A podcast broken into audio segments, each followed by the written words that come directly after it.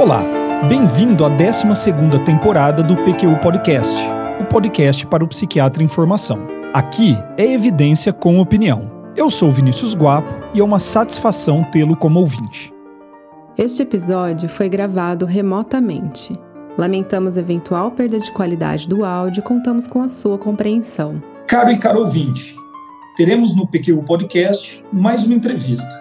Dessa vez, quem nos dá a honra de conversar conosco é o professor Luiz Augusto Paim Rode.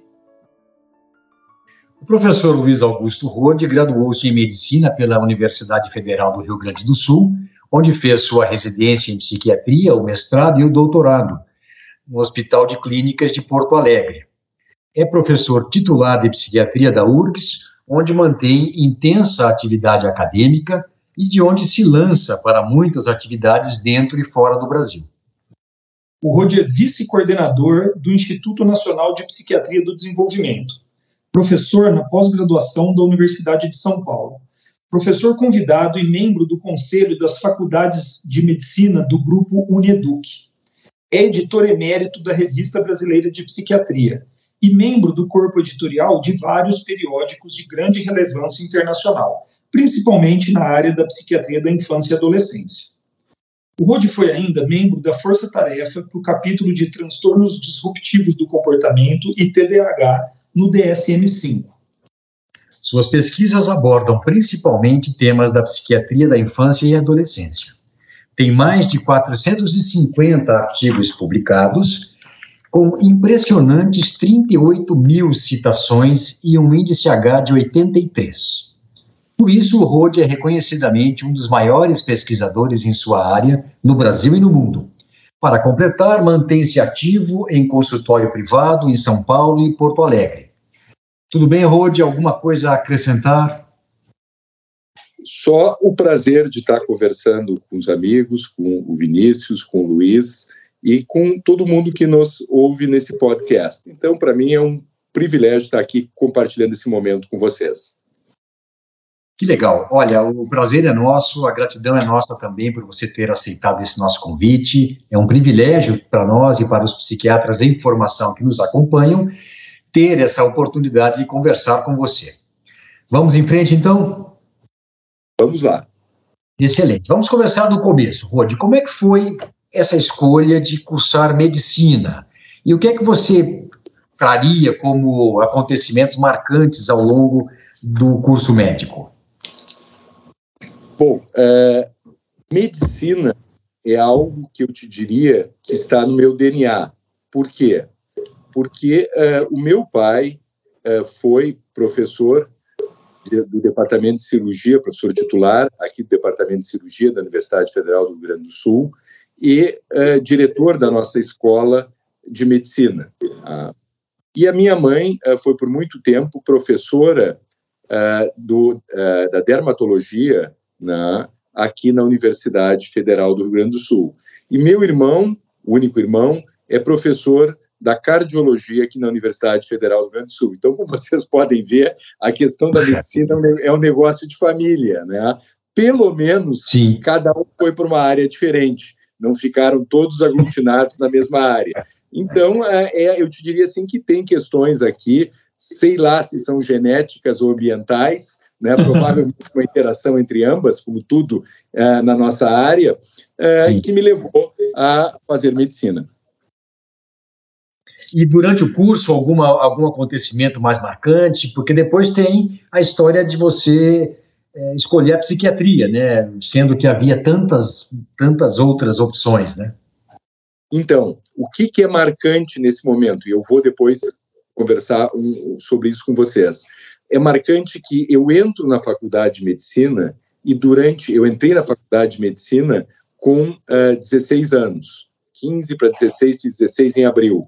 Ah, e uh, eu entro na faculdade de medicina e durante o primeiro ano eu tenho a oportunidade de ter uma disciplina que naquela época se chamava acompanhamento de família. Hoje a gente tem na nossa grade uh, aqui na Universidade Federal do Rio Grande do Sul o chamado Psicologia Médica 1, que a gente acompanhava famílias uh, com alguma questão de saúde uh, para entender essa questão no seu uh, ambiente uh, natural, né? aproximando como um modelo de visita domiciliar. E eu tive a professora Maria Lucrécia Zavascki, que era professora recém-chegada dos Estados Unidos, onde ela tinha feito sua formação em psiquiatria da infância e adolescência, e uma entusiasta causa da saúde mental de criança e adolescente. Nesse contexto, no meu primeiro semestre, eu tive aula com ela desde lá eu me encantei pela psiquiatria, não a psiquiatria geral, já a psiquiatria da infância e adolescência, e comecei já no primeiro estágio de eh, primeiras férias de inverno, um estágio com ela, e assim foi durante toda a minha faculdade de medicina. Eu era conhecido na faculdade como a sombra da professora Lucrécia. Onde ela estava, eu estava uh, uh, em conjunto com ela. Isso nos remete a um tempo, né? Não existiam as facilidades das mídias sociais, da internet, aonde ainda o aprendizado da medicina tinha esse contexto muito artesanal da relação com o mentor, muito próxima. Então, toda a minha construção aqui, da minha direção profissional dentro da área de saúde mental de crianças e adolescentes, iniciou no, uh, desde o primeiro semestre da Faculdade de Medicina. Perfeito. Ô, Rodi, daí uma curiosidade, porque eu até considero que eu tenho uma história parecida, ali pelo primeiro segundo ano eu também gostei muito da psiquiatria, o que era incomum no meu curso lá em Londrina, né, na UEL, e é, é, como que ficou o restante da medicina nesse daí durante toda a faculdade para você? Você era a sombra da professora de psiquiatria, né? Mas e o restante todo, como é que foi? Olha, é, eu sempre gostei é, é, de é, estudar e aí eu acho que tem um aspecto extremamente importante, porque naquela época aconteceu de que uh, uma das dos locais centrais uh, da desenvolvimento da chamada evidence-based medicine nos Estados Unidos era a Universidade de North Carolina e uma professora nossa do departamento de, bio, de bioquímica a, casou com um professor de lá que era desta área e voltou ah, e começou a desenvolver essa área do, da avaliação crítica e da medicina baseada em evidências dentro da bioquímica e eu fui monitor. Então, aqui é que vem o casamento entre a ah. parte clínica forte com a professora Lucrécia e o casamento pelo interesse em pesquisa ah, e pelas questões da uh, medicina baseada em evidência, que aí pautaram esse casamento, vamos dizer assim, é, pautou essa fusão, pautou a minha formação. E aí, a formação que é, eu acho é, muito é, legal, que é, é de trabalhar clinicamente em pesquisa. Então, eu, aqui eu acho que tem duas mensagens para os nossos é, jovens cada um tem a sua história, cada um uh, tem uh, coisas que acredita. Eu acredito como importantes dentro da formação. Eu acredito que uma formação, por exemplo, em pesquisador, se começa desde muito cedo. Ah, então, por isso eu invisto muito na iniciação científica. Quando me perguntam, uh, os professores, normalmente titular, uh, quer trabalhar, ou quer pesquisador, quer, uh, normalmente quer ficar longe da sala de aula. Eu quero sempre que me coloquem no início da faculdade como a Lucrécia me cooptou naquele momento, eu estou de olho nos melhores uh, cérebros e nas melhores cabeças dentro que entram na nossa uh, universidade desde o primeiro semestre para tentar cativar eles para vir para dentro uh, da medicina. E a segunda coisa é essa intersecção entre clínica e pesquisa. Eu não acredito em pesquisador? Claro que existe sempre pesquisador de bancada, básico, mas assim, eu acho que formular para quem tem interesse em perguntas clínicas, tu tens que ter uma experiência clínica. Então, esse casamento eu acho muito importante. Perfeito, perfeito. E eu estou entendendo que daí você pôde curtir a sua faculdade de medicina, né? Assim, o resto todo você gostava de estudar, estudava, era isso. É, mas não era um fanático. Vamos certo. lá, vamos, vamos ser franco e colocar as coisas. Não era um fanático. Eu, naquela época, é, jogava tênis, ainda jogo até hoje, né? Duas vezes sempre Então, tinha outras coisas que eu gostava na vida, né? Não era só a questão da medicina. Então, vou dizer assim, as outras coisas eu acompanhava, estudava, uh, me interessava, ia bem, mas não era um fanático uh, de uh, estar só voltado à questão do estudo nas outras áreas. Eu gostei muito desse contato com crianças e adolescentes com algum problema emocional, comportamental, com esse, essa situação do sofrimento emocional e o contato e a possibilidade de poder sintonizar com essas, com essas, com essas crianças e adolescentes e poder ajudá-los. Perfeito, perfeito. Ô, Rodi, e é, a psiquiatria hoje em dia ela é uma das especialidades mais concorridas né, na residência, mas isso não foi sempre assim. É, na época que você está falando aí, em, pelo menos em alguns lugares, a psiquiatria era até uma especialidade um pouco marginalizada né, dentro da medicina. Alguma reação, por exemplo, lá dos seus pais, essa, esse peso todo de médicos aí é, na, dentro da família, algum estranhamento com a tua escolha?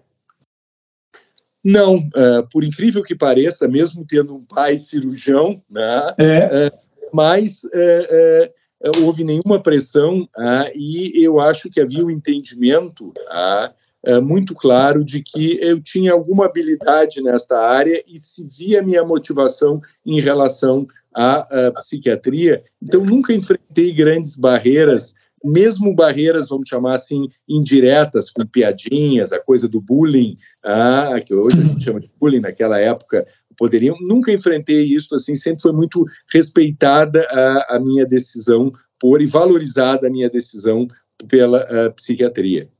Legal, muito bom. E aí, me conta um pouco, conta pra gente um pouco da residência em psiquiatria mesmo, porque a tua história já é peculiar, né? Você entrou querendo fazer psiquiatria da infância e adolescência. Como é que foi a residência? Então, a minha residência em psiquiatria, ah, ela foi eh, dentro do Hospital de Clínicas de Porto Alegre, ah, eh, eh, e aqui naquela época que eu entrei, era uma residência que ainda tinha uma forte influência da uh, psiquiatria psicanalítica, vamos dizer assim, essa influência da vertente uh, psicanalítica, mas que começava a florescer uma uh, área mais vinculada à psiquiatria clínica, à questão da psiquiatria biológica. Então, eu fiz a minha formação em psiquiatria nesse momento em que estava havendo essa transição dentro do departamento de psiquiatria e que a gente estava começando a incorporar essas questões. Tá? E na área da psiquiatria da infância e adolescência, com a chegada da professora Lucrécia dos Estados Unidos, a mesma coisa. A abertura para um referencial eh, de terapia de família, eh, de eh, psiquiatria clínica da infância e adolescência, começo de uso eh, de psicofármacos na infância e adolescência. Então, eu peguei esse momento de transição aqui dentro do Rio Grande do Sul dentro da nossa uh, formação. E interessante que uh, a nossa residência aqui era uma residência já naquela época de três anos, uh, e, mas existia o curso de especialização ao mesmo tempo. E houve a possibilidade, ah, no meu fim do meu segundo ano de residência, de prestar um concurso para o que a gente chama aqui de contratado, que eu acho que para vocês é o instrutor clínico. Né? Quando tu terminas a residência, a, o, abriu uma vaga, o hospital criou, porque estava criando serviço de psiquiatria da infância e adolescência, uma vaga de instrutor clínico e abriu um concurso público. E eu, no segundo ano de residência, fiz o concurso, porque já tinha, desde a época da uh, faculdade, que não era peculiar, alguns poucos uh, artigos publicados em revistas né, mais locais e nacionais, uh, e uh, então tinha uma, uma, uma, alguma produção e uh, tinha e fiz a prova, né, que era uma prova dissertativa, e passei em primeiro lugar. Então, na verdade, eu acabei fazendo ao mesmo tempo, sendo contratado da psiquiatria da infância e adolescência, só eu não podia ser residente contratado. Então, eu tive que passar meu terceiro ano de residência para um terceiro ano de curso de especialização, para poder assumir a do Hospital de Clínicas na área de psiquiatria da infância e adolescência, aonde eu fiquei nove anos, antes de me tornar professor. Puxa vida, aqui também nós chamamos de, de médico contratado, essa, essa, essa posição que você adquiriu, mas realmente, que, que coisa extraordinária, rapaz. Você é sempre muito precoce, então você entrou, só recuperando, você entrou com 16 anos. Isso. Puxa vida. Como é que você conseguiu? Só para fiquei curioso. Como é que você conseguiu isso, rapaz? Você puxou algum ano? Porque a gente termina. Não, é, não eu acho que eu entrei com. Eu acho que eu entrei com 5 para 6, acho que naquela época não tinha coisa do ponto Entendi. de fora. Você entrou muito cedo lá embaixo, então, logo é, no, no fundamental. Isso. Entendi. Legal. Legal. Uh, e logo então após a residência, você, além de já ser, então você fez a especialização, como o terceiro ano foi de especialização, para poder assumir como contratado, e aí você já emendou mestrado e doutorado, é isso? Isso mesmo, isso, Luiz. É, é, exatamente. Aí é, eu é, já, é, durante o meu período como contratado, eu já comecei é, o mestrado. Olha que interessante a história do mestrado. A, a, a história do mestrado, eu cheguei a. e não existia alguém no Rio Grande do Sul que pudesse me orientar em psiquiatria da infância e adolescência, porque os professores aqui não tinham formação acadêmica, formação de pós-graduação senso estrito. Ah, Sim. Então, eu cheguei, a minha opção era o professor Busnello, com quem eu me dava muito bem, ah, e aí o professor Busnello me disse, olha, Rode, eu não posso te orientar em psiquiatria da infância e adolescência, porque não é a minha área de uh, formação. Mas vou te propor o seguinte: acha alguma área de intersecção aqui que a gente possa uh, trabalhar. Nessa época, eu ajudava a professora Lucrécia nas questões do desenvolvimento precoce, os primeiros três anos, ah, e a questão da importância da formação ah, do cérebro, principalmente das inter-relações uh, mãe-bebê, pais-bebê, nos primeiros anos de vida e qual é o impacto que isso teria em termos do desenvolvimento futuro. E aí surgiu a possibilidade do Busnello me propor, quem sabe tu olha para a área de depressão e mais especificamente de uh, síndrome de tristeza pós-parto, que a gente chama de pós-partum blues, uh, e a minha dissertação de mestrado, então, foi um trabalho avaliando a, a sintomatologia e uh, os desfechos uh, longitudinais do chamado pós-partum blues, que tinha uma certa intersecção com a questão da, vamos dizer assim, da saúde materna durante a gravidez e do, logo após o parto e as questões de desenvolvimento da infância que eu queria amarrar depois. Então eu tive que fazer esse passo aqui intermediário para poder depois uh, ir no doutorado para uma área mais uh, específica de saúde mental de crianças e adolescentes. E que daí é quando você começa até o tema que é o, um dos temas majoritários na sua, na sua carreira, Ruth, tá certo? Aí você trabalha já com transtorno de déficit de atenção e hiperatividade, é isso? Perfeito. Então, o que, que acontece? Termino o mestrado, sigo sem orientador uh, no, uh, uh, no Rio Grande do Sul, e aqui vamos abrir uma outra peculiaridade minha. Ah, eu jamais estive mais do que três meses fora de Porto Alegre. Toda a minha formação ah, é, foi feita dentro do Brasil e dentro de Porto Alegre. Ah, uhum. eu é, hoje né, viajo uh, muito, sempre a vida inteira, mas assim, uh, toda a minha formação foi feita aqui, foi feita no Brasil. Então, naquele momento, o mesmo problema, não tinha ninguém na área da infância e adolescência. Aí acontece que a professora Lucrécia convida o professor Joseph Biederman, da, da Universidade da Harvard, a porque ele tinha a esposa dele, ah, desculpe, ele tinha família na Argentina. Então ele teve interesse de passar por Porto Alegre uma vez que ele vinha visitar a família. E a professora Lucrécia convida ele, que trabalhava na área, era um dos expoentes da área de psicofarmacologia na infância e adolescência e de TDAH, para vir para cá. Ah, e aí eu converso com o professor Busnello e digo, professor Busnello, nós vamos ter um professor ah, que vai estar aqui então, quem sabe eu consigo é, o, que tu fiques como meu orientador e ele como meu co-orientador, e eu consigo agora migrar para uma área da infância e adolescência. Ah, e aí o professor, é, o professor Joseph Biderman vem para Porto Alegre ah, e eu passo o fim de semana dirigindo ele e a esposa de um lado para outro, levo para Gramado, vou, faço, desenvolvo uma relação com ele, ah, e aí ele topa ser meu co-orientador, ah, na área de TDAH, para vocês verem como as coisas vão sendo casuais na vida. A questão do TDAH entrou casualmente, porque era a área de, uh, de pesquisa do professor Biederman, ah, e uh, então era a oportunidade que eu tinha. E aí eu comecei, aí foi o embrião da minha trajetória de pesquisa e clínica dentro do TDAH. Aí eu comecei um estudo de prevalência em Porto Alegre em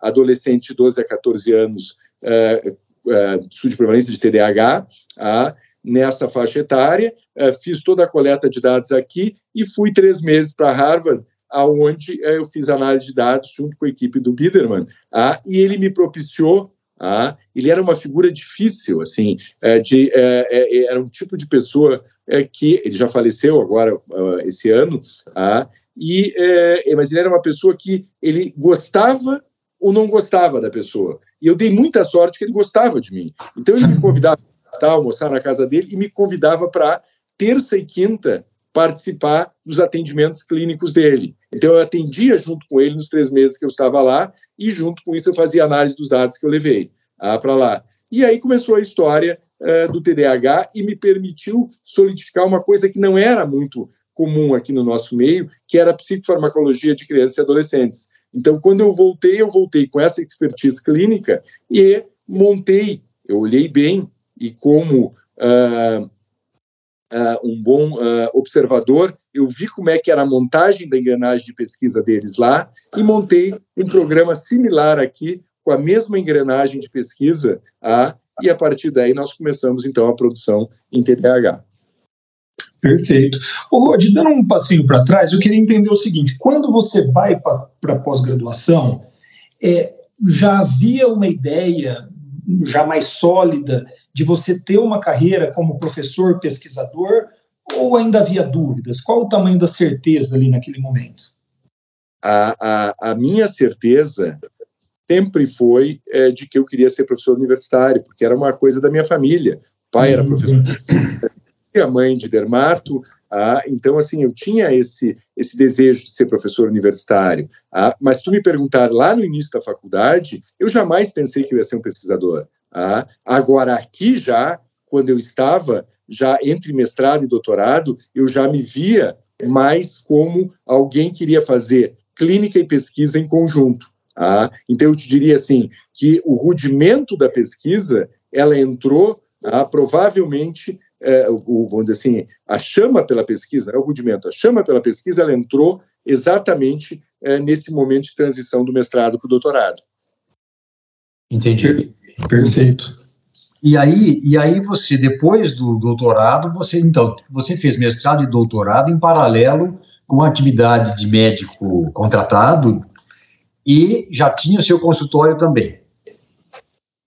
Perfeito, exatamente. Eu tinha um consultório, já estava trabalhando em consultório clínico e é, trabalhava. Então, eu tinha atividade é, é, de é, consultório tinha atividade é, de contratado na universidade e é, no terceiro turno, que é tão comum para nós, na, fazia as atividades de pesquisa. Puxa. E aí, depois de nove anos, como médico contratado, foi que você ingressou na carreira acadêmica propriamente dita. Perfeito. Aí eu fiz o concurso, abri uma vaga, a professora Aida Zimmermann, que era professora da psiquiatria da infância e adolescência, se aposentou ah, e é, com ela abriu-se o concurso para uma vaga de professor da psiquiatria da infância e adolescência. É, na verdade, a vaga era para professor de psiquiatria, mas a área de atuação era da infância e adolescência, é, na vaga da professora Aida é, Zimmermann. E então eu prestei esse concurso e comecei a minha carreira como professor aí na universidade. Na verdade, eu já era professor convidado é, a gente chama, não é convidado, eu era professor substituto, né, que é aquele professor quando alguém está é, de licença, eu já era professor substituto no departamento, ah, e aí é, passei então a ser professor formal. E, e foi possível, Rod, logo no início, você já ter essa posição na psiquiatria da infância mesmo? É, era a demanda do departamento, inclusive, ou você migrou aí um pouco? Não, não, não. Já eu entrei no concurso nessa posição e a vida inteira tive essa posição uh, dentro da, dentro do departamento, sempre dentro do nosso departamento, nós temos 24 professores, sendo que cinco são da psiquiatria da infância e adolescência. Ótimo, ótimo. Perfeito. O Rod, é, você é um exemplo de pesquisador para várias gerações de psiquiatras, focado, muito eficiente, tem uma posição de destaque na produção científica nacional e mundial até. Qual o seu método de trabalho? Como que você faz e fe, fez e faz até hoje para se manter produtivo nesse nível? Eu acho que uma das qualidades que eu tenho é a função executiva. Ah, eu sou muito objetivo é, e tenho uma boa ah, capacidade, uma boa função executiva. Então, assim, ah, é, é, uma questão de é, é organização, ah, de executar as coisas. E tem duas características que eu acho que são muito importantes aqui. Ah, é, que eu acho que são. Em, primeira, em primeiro lugar, eu sou muito curioso. Ah, uhum. é, eu começo a conversar, é, como nós estamos conversando agora, e a gente abre um assunto, mesmo que não seja um assunto que eu esteja habituado, é uma coisa que é natural minha, eu sou muito curioso. Então, eu acho que isso facilitou a questão da, uh, uh, da pesquisa. Né? E, além desta questão da curiosidade, é muito essa questão da persistência. Eu acho que na pesquisa, isto tem é, uma, uma importância é, grande de tu persistires, de tu teres é, função é, executiva para é, se manter é, focado e, ao mesmo tempo, essa junção da clínica com a pesquisa. Sim, sem dúvida isso faz uma diferença muito grande. É, hoje em dia, na área da pesquisa, Rodi, qual o seu maior interesse? Você tem orientado é, mestrandos, doutorandos? Como é que está a sua produção atual? Sem dúvida. A gente tem, é, dentro do programa de déficit de atenção e hiperatividade aqui do Hospital de Clínicas, que é uma das minhas áreas uh, principais, uh, nós temos um grupo de 50 pessoas trabalhando não tempo total, muitos em tempo parcial, no ensino, atendimento e pesquisa em TDAH. Então, eu tenho vários alunos, nós temos um portfólio de pesquisas que vai desde a genética molecular uh, a questões uh, diagnósticas e psicopatológicas uh, de crianças e adolescentes, questões de trajetória uh, de transtorno de déficit de atenção e hiperatividade, tratamentos não farmacológicos, tratamentos farmacológicos. Então, assim, dentro dessa questão da curiosidade, me interessa estar discutindo aqui genes candidatos com um grupo e no outro momento nós estamos agora com, iniciando um projeto em que a gente está avaliando Exer Games. O que, que são Exer Games? É os, uh, aqueles uh, games que tu usa óculos de realidade virtual e tu usa uh, exercício físico de alta intensidade intervalar ah, para melhorar a função executiva e TDAH. Então, é um ensaio clínico randomizado cego com um grupo controle. então, assim, a gente tem um portfólio aqui de pesquisas em diversas áreas e eu sigo ativamente orientando alunos de mestrado, doutorado nas suas diversas áreas. Um outro exemplo, por exemplo, a questão de acomodações no ensino universitário para quem tem adultos com TDAH, universitários com TDAH. Se discute muito hoje em dia é direito a questão do tempo estendido, local reservado de prova. Nós estamos com um projeto avaliando a, a universitários ou pessoas entrando na universidade com TDAH e sem TDAH avaliando o tempo estendido, se, uh, pro, se o tempo estendido de, uma, de 50% da prova ou 100% da prova é, é, melhor ou é pior, que características vão predizer uma melhor, uh, res, uh, melhor resposta à, à estratégia de acomodação. Então, enfim, a gente tem um portfólio enorme de pesquisas dentro do TDAH.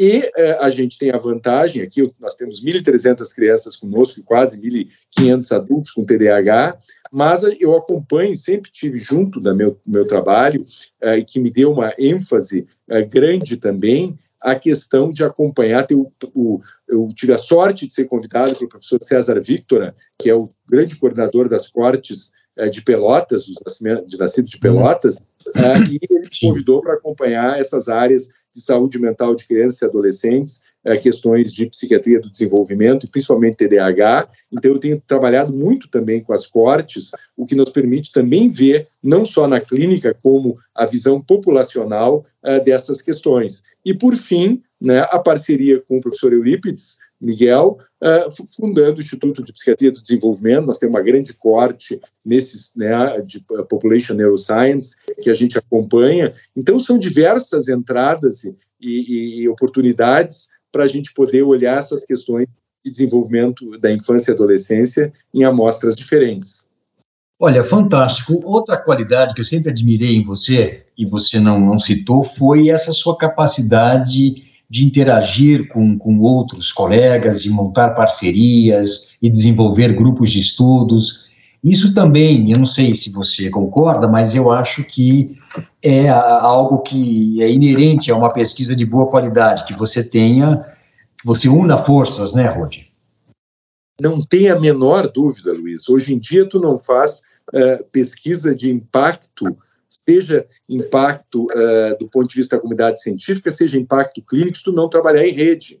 Exato. Não trabalhar associado, quer dizer, não existe mais aquela figura do pesquisador isolado, a gente trabalha em rede, então é importante as conexões e a gente sempre procurou estabelecer, sempre procurou criar alguma coisa sólida, respeitável, confiável e de fácil relacionamento, o que nos oportunizou estar conectado com os melhores grupos de pesquisa uh, nacionalmente na área e internacionalmente. Então, isso, sem dúvida, alavanca muito a, a carreira de qualquer uh, pesquisador. Legal. E ao jovem psiquiatra, o nosso colega que está na residência, iniciando a formação, o que é que você que está iniciando a carreira de pesquisador, pensando nisso, qual o caminho? Você já falou alguma coisa sobre isso, sobre o quanto precocemente é bom já se envolver com isso, mas o que, é que você sugeriria para quem ainda não se envolveu ainda e tem, pra, e tem vontade de fazê-lo, e digamos que esteja na residência, por exemplo?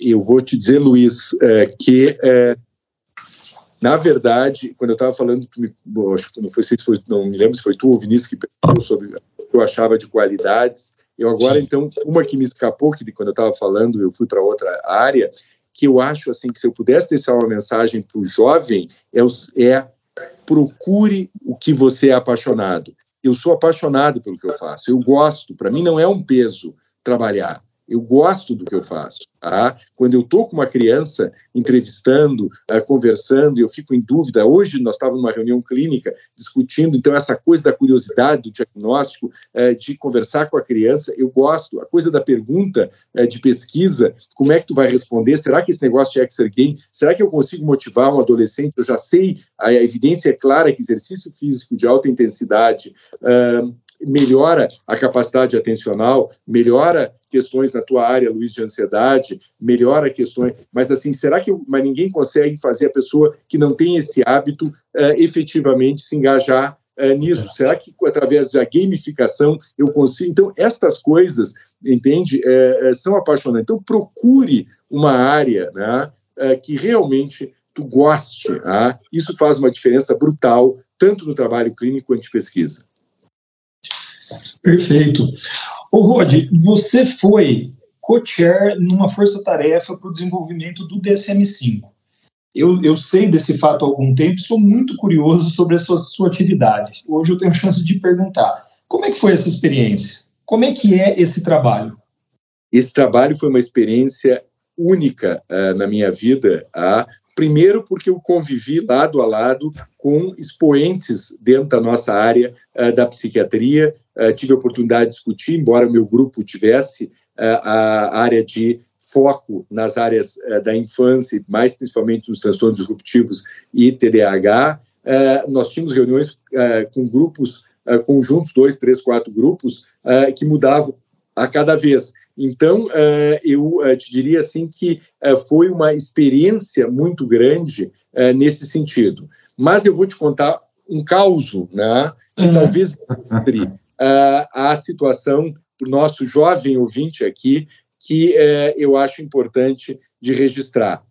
Bom, nós estávamos num momento em que nós tínhamos que redefinir ou melhor, uh, pensar se nós iríamos mexer nos critérios uh, do TDAH diagnósticos. Isso, você sabe, tem uma implicação brutal. Na medida que eu troco uh, um critério, eu tenho que refazer todas as escalas que existiam há 40 anos para avaliar TDAH, porque elas perdem a sua propriedade, a sua validade psicométrica, é, enfim, são N situações aqui.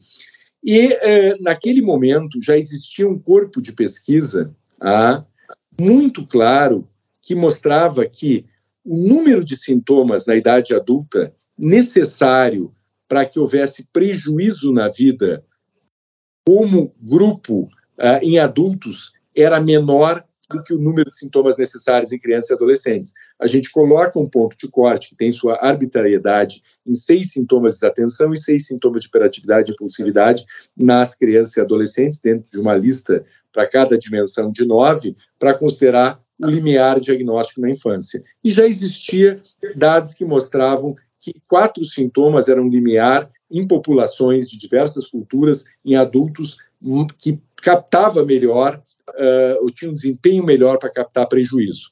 Bom, frente a esta revisão e um, e um field trial que a gente fez na Corte Pelotas, nós sugerimos a Task Force. Task Force era o órgão supra os, os working groups, era aquele onde tinha cada coordenador de working group, mais três ou quatro do NIMH e da APA, que tomavam as decisões finais.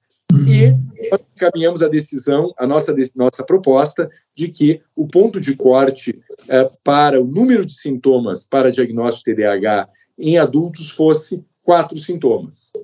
A Task Force recebeu isto e mandou essa proposta para dois comitês que davam assessoramento para ela: o Comitê de Saúde Pública e o Comitê de, o Comitê de Evidência Científica. O Comitê de Evidência Científica carimbou, disse: não, ok, revisamos, a, a, revisamos o material, esse é o que, no momento, parece ser o mais adequado. O Comitê de Saúde Pública disse: não. Uh, ah, TDAH é um assunto polêmico nos Estados Unidos, que gera muito uh, anticorpo à psiquiatria. Se nós baixarmos o número de sintomas e o nós vamos aumentar o número, a prevalência de TDAH em adultos. Isto pode gerar uh, situações uh, que não ainda estão completamente compreendidas. Nós somos contrários. Volta para nós. Nós revisamos, ah, para nós revisamos. Ah, repara o que depois eu quero chegar com vocês. Ah, ah revisamos, não. A nossa posição é que a, a evidência científica é de quatro. Vai para a Task Force para tomar a decisão final. O que, que ela decide, o que, que está hoje nas páginas da DSM-5? Solução salomônica. Não vai ser nem quatro, nem seis. Vão ser cinco sintomas. Por que, que eu estou falando isso, Vinícius e Luiz? Porque uhum. o nosso psiquiatra tem que entender, jovem, que tu não aprende psiquiatria lendo o DSM. O DSM é um manual ou fazendo checklist. Ah, ele tem que entender que isso aqui é uma solução ah, de experts que nem sempre reflete science. Reflete como uma decisão de colocar a taxa Selic, ah, onde é que vai botar a taxa Selic. Ah, então, uh, eu acho que isso é muito importante, e aí te dá uma dimensão do que eu quis te dizer, dos meus aprendizados, e eu acho que essa é uma pérola em termos de aprendizado, que eu comecei a entender que psicopatologia, uh, psiquiatria, a, a gente tem que realmente estudar uh, em outras fontes. Aqui é para a gente poder ter critérios de uma língua comum e poder ter um grupo mais homogêneo de pacientes, mas isso não define quem tem TDAH ou quem não tem. Perfeito, uma, uma bela história, né, Rodi? Você falou, né? É, é, o, o, não é baseado só na, não reflete a ciência, e não reflete a clínica também, muitas vezes, né? Por isso que o jovem psiquiatra precisa estar atento a isso, né? O desafio dele vai ser diferente do que aquele do DSM. Perfeito.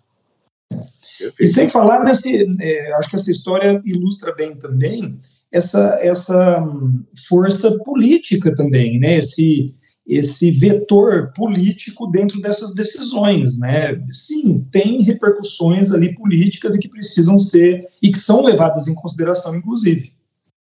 Sem dúvida, vou te dar outro exemplo. Na DSM-4, tu não farias o diagnóstico de TDAH na presença de transtorno do espectro autista.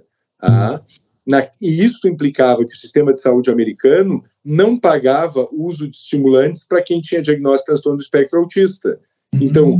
a, a, a, derrubada desse critério se deveu muito mais a essa questão do que ao que depois se demonstrou que é muito comum, os estudos de base de genética molecular mostraram que existem umas interfaces muito claras entre aquele transtorno do espectro autista de alto funcionamento e questões do TDAH. Hoje a gente vê essa concorrência uh, de sintomatologia claramente. Uh, mas a decisão naquele momento, em 2013, onde nós não tínhamos esse dado que se revelou mais adiante, foi muito também baseada nessa questão.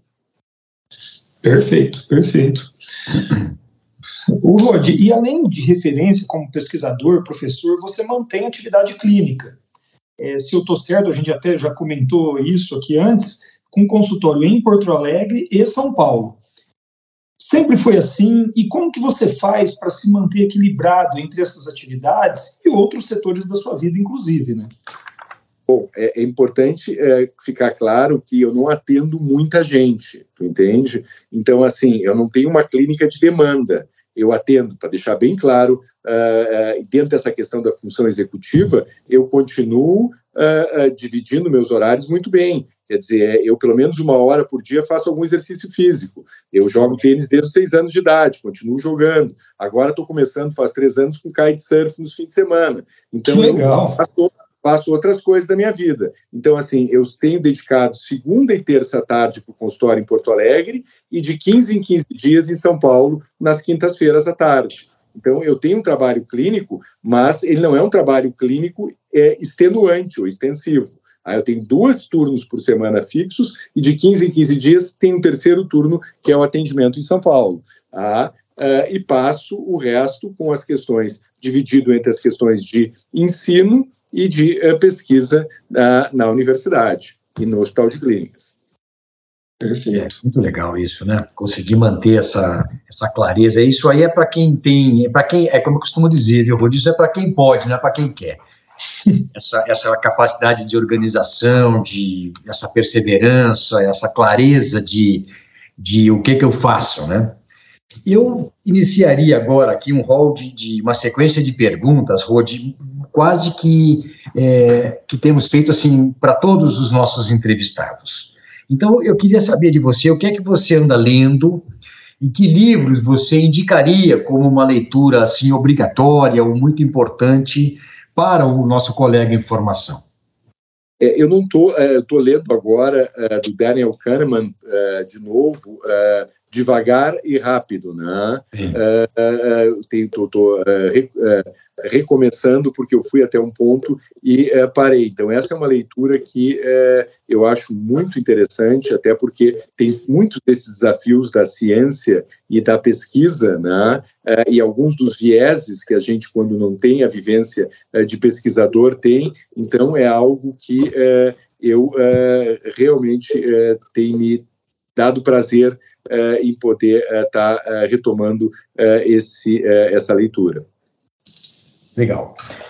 Sobre alguma coisa mais específica em psiquiatria, algum livro-texto mais, é, mais é, completo que você indicaria, mais isento, é, na sua é, área? Eu não, Luiz, assim, eu não, uh, eu acredito muito, assim, quando eu vou responder as coisas que me interessam, é na leitura dos uh, papers. Então, se eu tenho uma questão, eu vou buscar qual é a melhor revisão sistemática, qual é a melhor meta-análise, a umbrella meta-análise. Eu vou muito, quer dizer, eu acho que essa questão uh, do livro, ela é mais quando a gente está discutindo questões de inovação, questões mais é, clínicas, né?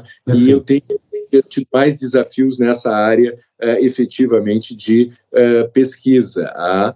Então, assim, uma área que tem me interessado muito é essa área de soluções digitais e inovação em saúde mental. Ah, mas me debruçado muito nas coisas mais de artigos e menos nas coisas de livro-texto.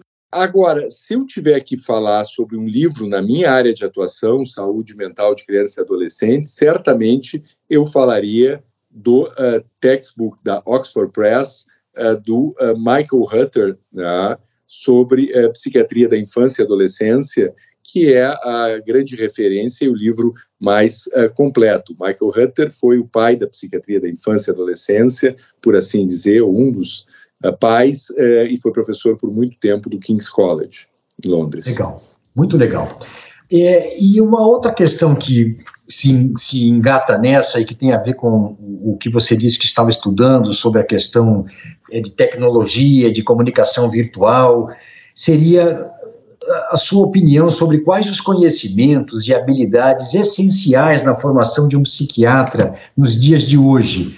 O quanto você acha que é preciso que ele esteja não só familiarizado, mas também é, envolvido com essas questões é, de é, contatos virtuais, de conhecimento de aplicativos e coisas desse tipo, é, Rodi? Eu acho que o fundamental é a formação clínica. Né? O fundamental Sim. é uma forte formação clínica né? E uma oportunidade de trabalhar é, e entender as questões de saúde mental por vertentes diferentes. Tá? Não trabalhar num único modelito e achar que tudo tem que estar dentro desse modelito. Quer dizer, eu sou psiquiatra é, e trabalho é, preferencialmente no referencial biológico, eu não vá dar atenção a questões de dinâmica familiar, a questões, eventualmente, é, também é, na esfera uh, psicodinâmica, não vai dar a importância a questões uh, cognitivo-comportamentais. Então, eu tenho que uh, transitar, eu posso ter meu referencial preferencial, mas eu tenho que transitar um pouco sobre em diversas outras áreas. Então, uma formação sólida e com uma diversidade de enfoque é fundamental para o, o, o, desenvolvimento da carreira, na minha visão, de um psiquiatra. A segunda questão, eu vou mencionar para vocês uh, uma frase do uh, David Offord, que era um professor de epidemiologia psiquiátrica uh, no Canadá, quando nós trouxemos eles, há 20 e tantos anos atrás, para o Brasil, e eu tive a oportunidade de perguntar para ele, para o professor Offord, qual é que seria a parte mais importante em termos de formação, de pesquisa para uh, um uh, psiquiatra, que, que, qual é a área de pesquisa que seria fundamental? Ele virou para mim e disse: aprendizado de leitura crítica uh, da literatura. Então, eu te diria, eu concordo 100%. Não precisa ter nenhum uhum por pesquisa, mas tu tem que saber e ser formado na leitura crítica da literatura para te poder cada vez mais aprender com o que tu vais é, lendo e poder separar o joio do trigo. Então, esses dois elementos, na minha visão, são fundamentais na formação do psiquiatra. Claro que as intervenções hoje, as soluções digitais, após nós vamos caminhar para um momento em que estas questões de soluções digitais vão nos auxiliar, seja através de dados passivos, né, de coleta passiva, que estão acontecendo sem o indivíduo nem é, perceber, ou de coleta ativa, como, por exemplo, as questões uh, de, uh, moment, de, de Ecological Momentary Assessment, né, e que tu tens a possibilidade de avaliar os diversos aspectos da vivência do indivíduo naquele momento de uma forma mais intensiva, então isto vai enriquecer muito as possibilidades da gente ter informações clínicas e as soluções digitais também vão nos dar escalabilidade e possibilidade de encontrar uh, os pacientes em uh, situações, uh, em, em, ambientes diversos. Tá? É o que nós estamos fazendo aqui hoje. Nós estamos sentados em cidades diferentes, conversando e podendo trocar através disso. Então, acho que sim, isto vai incorporar, mas isto é uma parte auxiliar que de nada substitui as âncoras que nós conversamos anteriormente. Nossa, você não imagina como é importante, rapaz, que um cara com o seu destaque, com o seu renome, é, passe essa mensagem, viu, Rod? Que bom. Nós pensamos exatamente igual e ficamos um pouco assustados com essa com essa invasão de, de aplicativos para você fazer autoavaliação e você fazer autodiagnóstico e acompanhamento de níveis de ansiedade que não tem nada a ver com transtornos de ansiedade. Então é fantástico que você esteja dando esse reforço para o que nós pensamos aqui também, do quanto é importante a formação clínica. Então, o que a gente vê hoje em dia, assiste essa quantidade uh, monstruosa de autodiagnóstico através da rede social e do TikTok.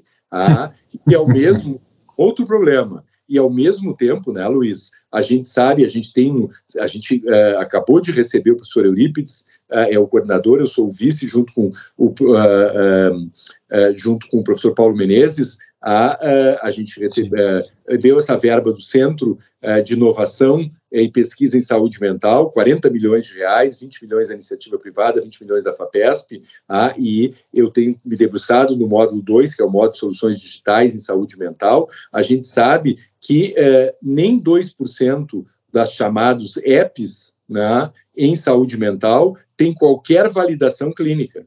Ah, é. do estágio de desenvolvimento ah, para o estágio de mercado e a sua única validação é a quantidade de likes que ele recebe.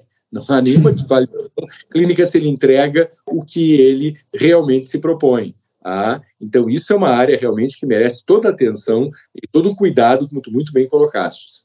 Legal. Que bom. Rod, muito obrigado por essa participação no PQ Podcast. Antes da gente finalizar essa conversa, tem, mais, tem algo mais que você gostaria de dizer? Olha, eh, Vinícius, eu acho que nós abordamos várias questões bem legais aqui, é, é, que eu acho que, de repente, podem ser úteis, ou não, pelo menos de reflexão, para o nosso jovem é, psiquiatra. então, assim, eu acho que a gente tocou nas, nos pontos essenciais. Eu tenho certeza que sim, viu?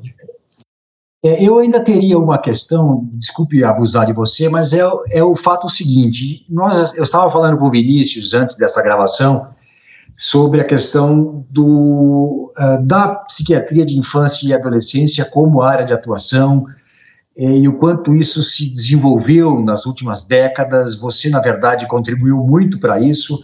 Mas me diga uma coisa, Rod, como é que você vê a situação como, como está hoje, eu ainda vejo como há havendo muito déficit desses profissionais nessa área de atuação, e quais seriam, ah, digamos assim, os possíveis soluções e as perspectivas para o futuro para essa área da, da nossa ah, da psiquiatria?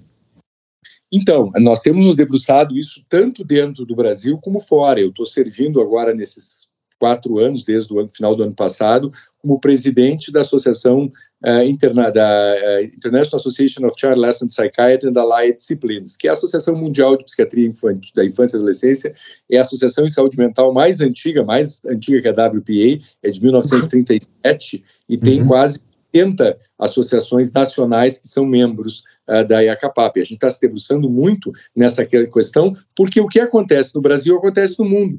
Há uma clara falta de psiquiatras de criança e adolescente. Então, a gente não pode imaginar que a saúde mental de crianças e adolescentes vai ser é, é, resolvida através só é, de profissionais, de psiquiatras e mesmo de profissionais trabalhando na infância e adolescência. Então, eu acredito que muito da solução está no treinamento de coisas básicas na saúde mental para pediatras e para psiquiatras uh, de adulto, que muitas regiões vão ter que fazer esse primeiro atendimento Exato. das situações menos complexas. Ah, então, a gente tem se debruçado muito nessas questões, tanto nacionalmente quanto internacionalmente. Excelente, eu acho que essa é a saída mesmo, é você encontrar o, psiquiatra, o especialista fica como uma referência ao, à qual se reportam outros profissionais, pediatras, psiquiatras gerais, que pudessem fazer essa, esse, esse, atendimento na ponta, né? Na, na ponta, eu digo, na ponta da, na ponta da linha, né? Exatamente. E mesmo mais ainda, né, Luiz? Eventualmente treinar. Olha que legal essa experiência de um cara que nós vamos trazer. Nós vamos ter o Congresso Mundial de Psiquiatria da Infância e Adolescência pela primeira vez na América do Sul, em maio de 2024, no Rio, do Rio de Janeiro. Então, isso já fica um convite nossos psiquiatras para entrarem na página da IACAPAP né, uh, e olharem o Congresso. Nós vamos trazer um cara do Quênia uh, que desenvolveu teve na, foi um dos desenvolvedores, ganhou, foi considerado um das 50 expoentes em empreendedorismo nos Estados Unidos, ao redor do mundo, pelo pessoal, por uma avaliação da Harvard, estava estudando na Harvard e voltou para o Quênia para desenvolver um programa que não tinha nada a ver com o que levou ele empreendedorismo para Harvard, mas que tem a ver com empreendedorismo, que era intervenções que fossem evidence-based, mas que pudessem ser entregues por elementos que fazem parte da comunidade. Desenvolver um programa para jovens com depressão, em que são treinados os amigos ah, para poder fazer esse primeiro atendimento em depressões leves, a, a, o reconhecimento e o primeiro atendimento através de evidência e depois testado em ensaio clínico. Então a gente tem que expandir essa noção de que é só o psiquiatra dentro do seu consultório que vai prover. Claro que as situações mais complexas, como tu disseste, obviamente precisam passar pelo especialista, mas nós temos que lidar com os transtornos mentais mais comuns e de leve a moderado e poder fazer o nosso alcance chegar mais longe. Excelente, puxa, fantástico mesmo. Olha, então já está marcado, maio de 24, é? Maio de 24, Congresso Fantástico. Mundial de Psiquiatria da Infância e Adolescência vai estar, e hoje em dia, abordando questões de saúde mental do adulto jovem também. Então, Isso. uma oportunidade para o nosso psiquiatra de adultos também olhar para esta área que muitas vezes na sua formação não é uh, adequadamente ou extensamente desenvolvida. Verdade. Puxa, Rod, mais uma vez, viu? Obrigado por ter conversado conosco. Um grande abraço para você. E continue firme, porque você, Rara, é, um dos, é, uma das pessoas que eu admiro muito aqui na nossa psiquiatria, viu? Pela carreira, pela trajetória, pela integridade, pela lucidez.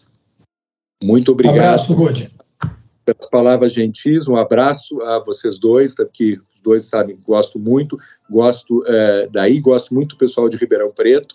Então, é, é é, um abraço aí e eu sei que esse podcast parece que vai ao ar ainda esse ano, então aproveito para desejar um feliz ano para quem nos ouve aí, é, feliz 24. Tá? Legal, para você também, para você também, Rod, um grande abraço. Você ouviu mais um episódio do PQU Podcast. Siga-nos no Instagram e acesse nosso site pqpodcast.com.br, onde encontrará todos os episódios já publicados com as respectivas referências, organizados por data, autor e sessão. Agradecemos sua atenção.